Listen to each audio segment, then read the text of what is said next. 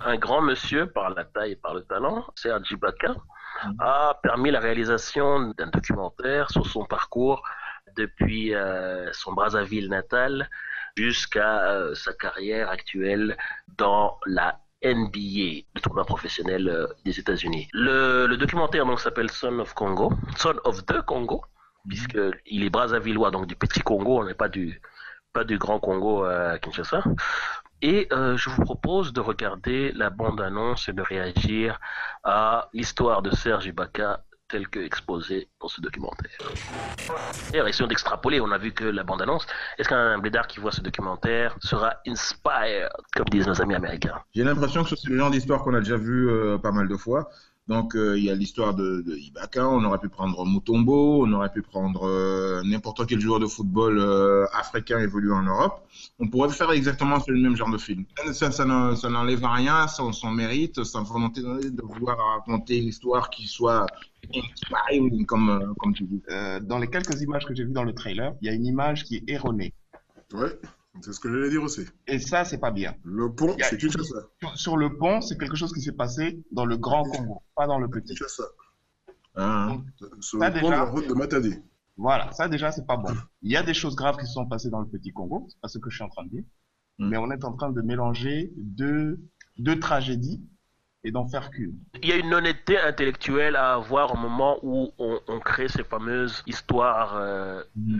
vidéo euh, inspirer, soi-disant, les jeunes. Rappelez-vous, le reportage est fait par des Américains. Et si vous arrivez au niveau des EVN, ce qu'on appelle les, donc les, banques d'images et de vidéos, et que vous tapez Congo-Brazzaville, vous n'avez strictement rien. Si tu avais une carte du monde, il y a des zones qui devraient normalement ne jamais apparaître parce qu'elles n'existent nulle part. Les gens qui viennent de ces endroits en parlent, mais ça n'existe nulle part ailleurs.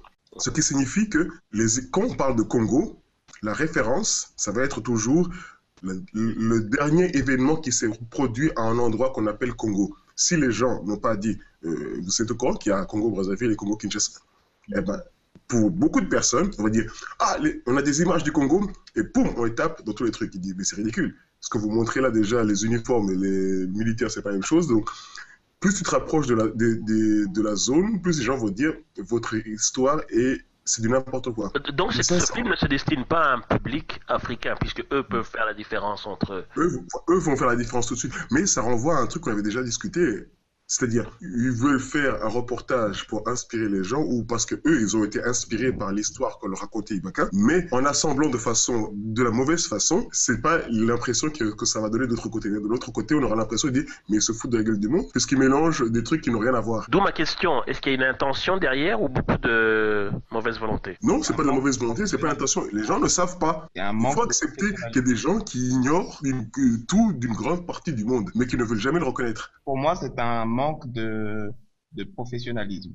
Si tu fais ton taf et que tu le fais correctement, tu ne dois pas faire de telles erreurs. Et en plus, regarde, pour moi, qui ai vu directement l'erreur, je me suis bloqué là, j'ai même pas regardé, essayé de comprendre tout ce qu'il racontait après. Peut-être mmh. que ce qu'il racontait après était intéressant, et ben je ne le saurais jamais. Ouais. Parce que j'estime que c'est une erreur grave. C'est un documentaire, c'est pas un film, c'est pas une fiction, c'est un mmh. documentaire. Euh, le, le, le gars Serge Ibaka, il aurait tout simplement signé pour quelque chose dont il n'a pas surveillé la, la, cuisson. Donc, ce qu'il y a, c'est qu'il il peut avoir été mis, mis en, en porte-faux. Et à ce moment-là, la question, c'est quoi sa responsabilité par rapport à ce genre d'erreur dans le reportage? Je n'ai pas remis en question la responsabilité de Serge Ibaka. J'ai mmh. remis en question le professionnalisme de la personne qui a réalisé le document. C'est ça. Maintenant, si on arrive à, à m'expliquer comment est-ce que ces images se sont retrouvées dedans et qu'on arrive à me trouver le contexte et l'explication logique pour qu'elles y soient, tant mieux. Je suis documentariste, je sais faire ça, c'est mon taf, je vais faire mon taf. Okay voilà. Moi, je dis, son taf, il l'a mal fait. Ouais.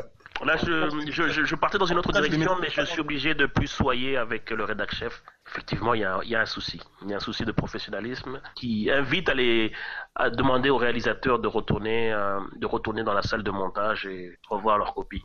Ben ouais. ouais, ouais. Ben.